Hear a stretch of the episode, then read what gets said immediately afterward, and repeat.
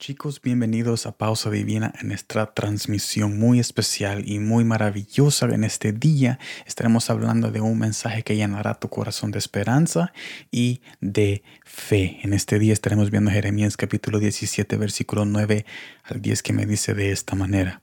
Engañoso es el corazón más que todas las cosas y perverso. ¿Quién lo conocerá?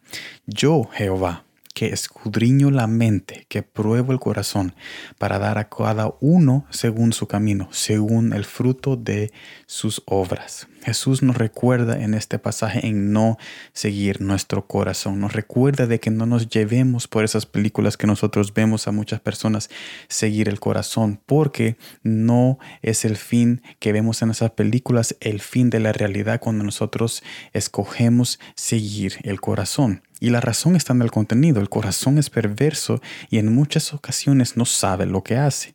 Pero también nos dice que respeta nuestra decisión si queremos seguir nuestro corazón. O sea, Jesús respeta la decisión si tú quieres seguir tu corazón y no seguir los consejos y esa advertencia que Jesús nos da con su palabra desde la eternidad. Porque mire lo que dice, para dar a cada uno según su camino, dice Jesús, según el fruto de sus obras.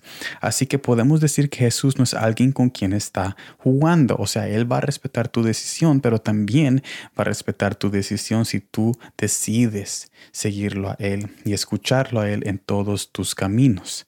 Así que cuidado si dejamos que nuestro corazón decida los frutos de nuestro camino o el amor eterno de Jesús cuando rendimos nuestra voluntad a la de Él. O sea que tenemos dos opciones. O nos atrevemos, nos atrevemos a seguir nuestro corazón y después ver más allá los frutos de nuestro corazón perverso y engañoso. O podemos escoger seguir a Jesús y tomar esas promesas que Él ya nos dijo que va a pasar si nosotros decidimos seguirlo a Él. Mire lo que dice Romanos capítulo 6 versículo 22.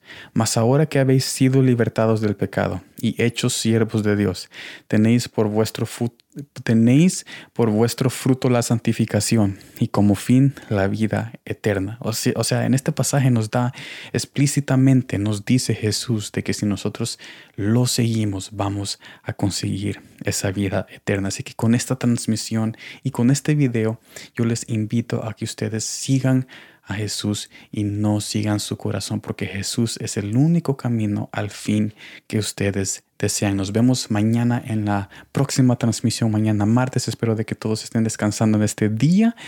Ah, en sus casas, arropados y calentados con sus familiares. Gracias por estar aquí y como siempre, gracias por el tiempo.